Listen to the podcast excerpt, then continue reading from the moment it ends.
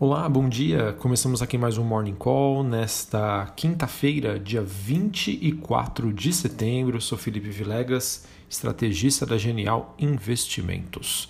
Bom, nesta manhã nós temos os ativos de risco, de risco que seguem operando com uma enorme volatilidade e ainda mostrando sinais de fragilidade. É, podemos dizer que não há novidades relevantes no noticiário desta madrugada, é, além, claro, pelo fato de que é, ainda continua pesando no mercado o sentimento né, de aversão ao risco que foi evoluindo e crescendo nos últimos dias. Bom, falando de hoje especificamente, nós temos as bolsas na Europa caindo, os futuros de ações em Nova York tendo um desempenho misto, é, motivados Uh, depois que dirigentes do Fed ontem alertaram que mais estímulos fiscais, que ainda enfrentam dificuldade de aprovação nos Estados Unidos, seriam necessários para sustentar a recuperação econômica.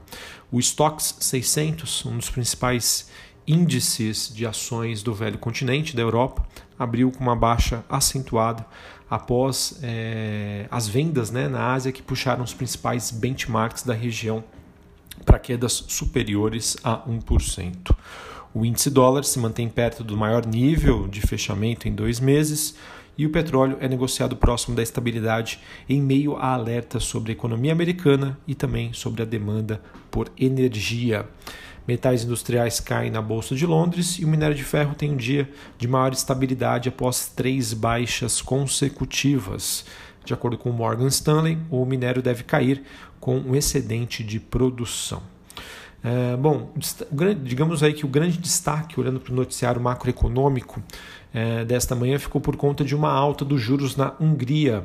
É, esses juros que passaram de 0,60 para 0,75 e é a primeira vez que um país emergente precisa elevar né, a taxa de juros em meio à crise, em meio à pandemia. Né?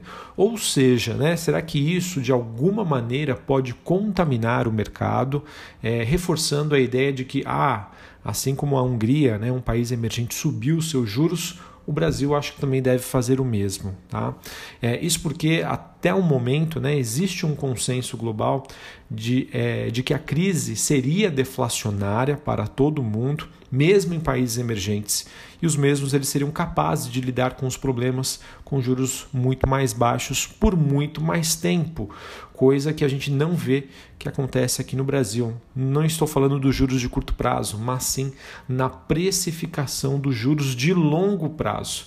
A gente sabe né, que o governo brasileiro tem encontrado dificuldade para se financiar é, já que o mercado não está aceitando, né, é, digamos, a colocação de, de LFTs, né, do Tesouro Selic, porque não concorda né, com o nível de risco que, está, que estamos vivenciando frente a um financiamento uh, para mais longo prazo. Então, o que o Brasil tem feito, né, que o, que o Tesouro Nacional tem feito, é uma antecipação, né, um encurtamento do seu perfil de dívida e o medo, grande medo do mercado é que isso possa virar à frente uma bola de neve. Tá? Falando especificamente sobre esse assunto, hoje né, o mercado deve acompanhar de, de perto o fato de que o Tesouro estaria ofertando títulos pré-fixados, tá? nessa mistura, né, nesse ambiente em que nós temos uma combinação de aversão ao risco externa e incerteza fiscal. Tá? Além disso, hoje é esperado também a divulgação do, do relatório de inflação e as entrevistas do presidente do Banco Central, Campos Neto. Bom, é, eu falei do mundo, cheguei aqui no Brasil, mas voltando também é, para os indicadores globais, na Alemanha, o, o IFO, né, que é um dos principais indicadores de confiança é, e podemos considerar um dos mais importantes da Europa, ficou abaixo das expectativas do mercado, confirmando né, o que a gente sempre vem dizendo aqui, que nós temos uma recuperação inicial muito forte, uma recuperação em V, e depois essa recuperação acaba acontecendo de maneira disforme. Tá? Mesmo assim, economistas do Instituto afirmaram que a indústria alemã continua na sua trajetória de recuperação, com a melhora aí nas expectativas de exportação. Bom, é, vamos lá, só para a gente ter uma, uma clareza aí maior sobre o cenário e o que está impactando o mercado neste curto prazo.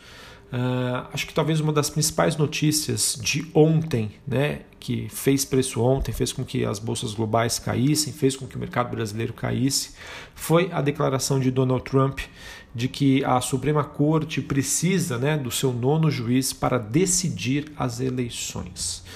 O que, qual que é a conclusão disso? O presidente Trump ele está deixando é, claro que não aceitará né, o resultado caso ele perca e quando perguntado sobre o assunto, né, ele afirma que vai esperar para responder, assim como fez em 2016. Isso porque Trump né, se recusou ontem né, a se comprometer com uma transferência pacífica de poder após as eleições. E Trump que tem criticado aí a legitimidade da votação pelo correio, que está sendo oferecida em vários estados, enquanto as autoridades buscam uma, limitar a disseminação do coronavírus em locais de votação. Tá? Então, é, com todas essas questões das eleições dos Estados Unidos, é, o mercado hoje acredita e precifica o fato de que não deve acontecer uma aprovação de nenhum pacote fiscal até as eleições. Em alguns casos, muito provavelmente, esse, esse pacote não seja aprovado até o final do ano. O pacote não chega e, a princípio, o mercado desacredita que ele deve chegar uh, em 2020. Tá?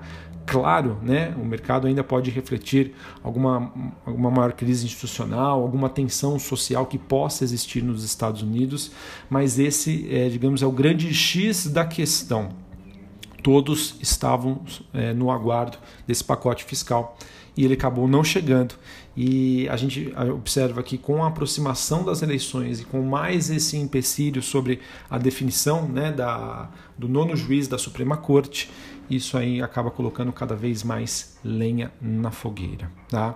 E isso já está sendo precificado no mercado, é, em que nós temos aí já uma subida da taxa real de juros dos Estados Unidos. Ela ainda continua negativa, sim, continua negativa, mas isso também mostra uh, um dos motivos e justifica essa reversão que a gente observou nos últimos dias na tendência do ouro. Tá? Uh, enfim, o Fed, como eu já disse, ele deixou claro que já praticamente fez tudo o que era possível e agora ele precisa de um suporte do lado fiscal. Mas essa, para, essa parada né, em Washington acaba não ajudando em nada.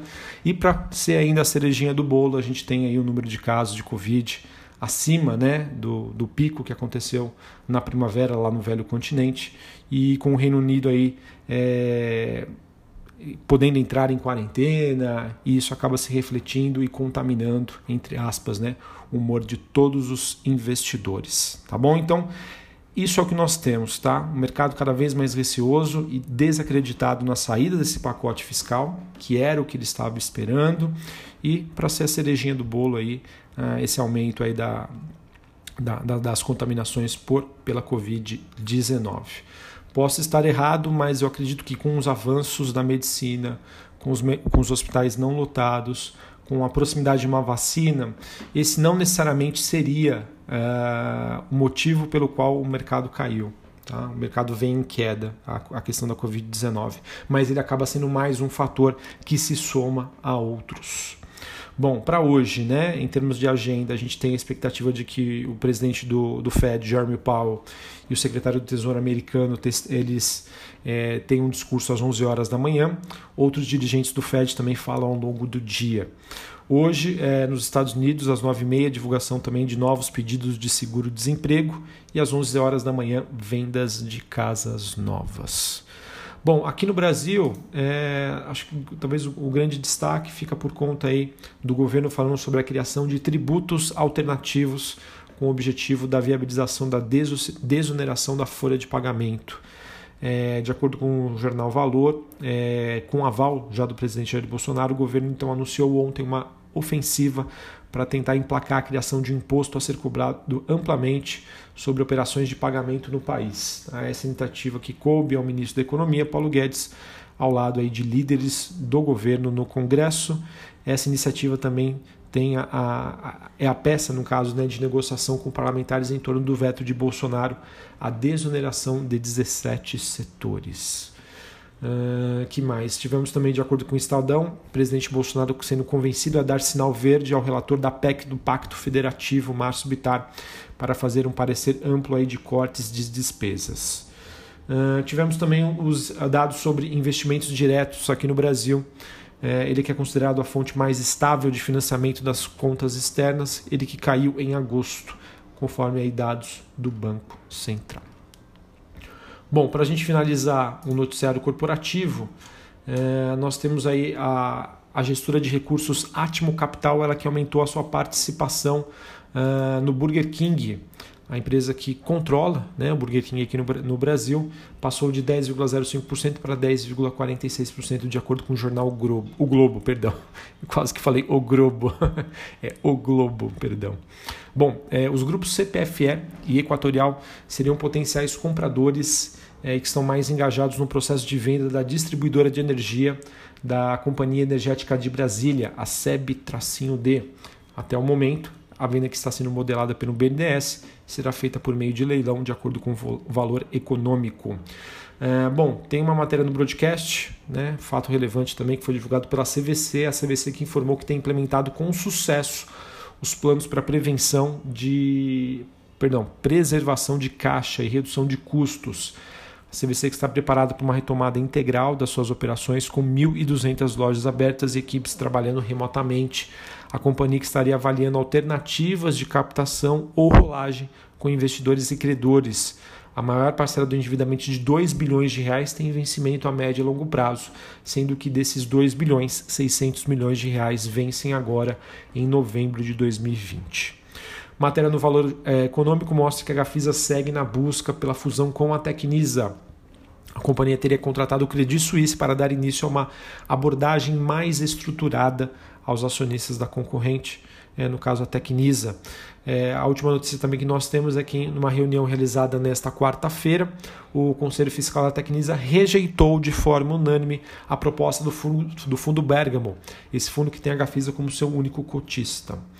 A, a empresa do setor de construção civil também anunciou o lançamento de um empreendimento com valor geral de vendas de 138 milhões de reais. É esse empreendimento que fica aqui na capital paulista, capital de São Paulo, marcando a retomada dos projetos que já estavam prontos e que estrategicamente não haviam sido lançados no início do ano. Notícia negativa para Mills. A companhia informou que a sede da empresa foi alvo de um mandado de busca e apreensão é, nesta manhã, proferido, é, perdão, acho que foi ontem no caso, né? Proferido pelo, pela Justiça de Minas Energias. De Minas Energias, não, perdão, pela Justiça de Minas Gerais. Uh, seria uma investigação sobre irregularidades na construção da cidade administrativa entre, em Minas Gerais entre 2007 e 2010. Uh, vamos ver como isso evolui. Tá? A princípio é algo negativo, o mercado não gosta disso é, mas não sei o quanto já pode estar no preço, tá? Levando em consideração que essa busca foi ontem pela manhã, então de alguma maneira essa notícia aí já deve já teria vazado. Uh, que mais que nós temos aqui? a gente também tem matéria do Valor Econômico dizendo que a Ipiranga braço de distribuição de combustíveis do Grupo Ultra, Ultra espera reduzir os custos da, da sua rede de postos por meio da geração solar distribuída. A empresa que fechou uma parceria com a GD Solar, especializada na construção e operação de usinas fotovoltaicas. É, a gente sabe que Ultrapar aí, o grupo Ultrapar, vem buscando aí essa melhora operacional Acredito que essa notícia pode ser bem recebida pelo mercado, mas a gente sabe que isso não é somente aí o suficiente para que é, os resultados voltem a aparecer. Tá bom? Então é isso que nós temos para essa quinta-feira. Vamos aguardar aí o mercado cheio de novidades. E é isso, tá? O mercado na espera do, dos pacotes fiscais, já que o Fed jogou a toalha e jogou agora a responsabilidade aí para o governo norte-americano, para o Congresso. Vamos ver como isso evolui. Um abraço a todos, até a próxima. Valeu!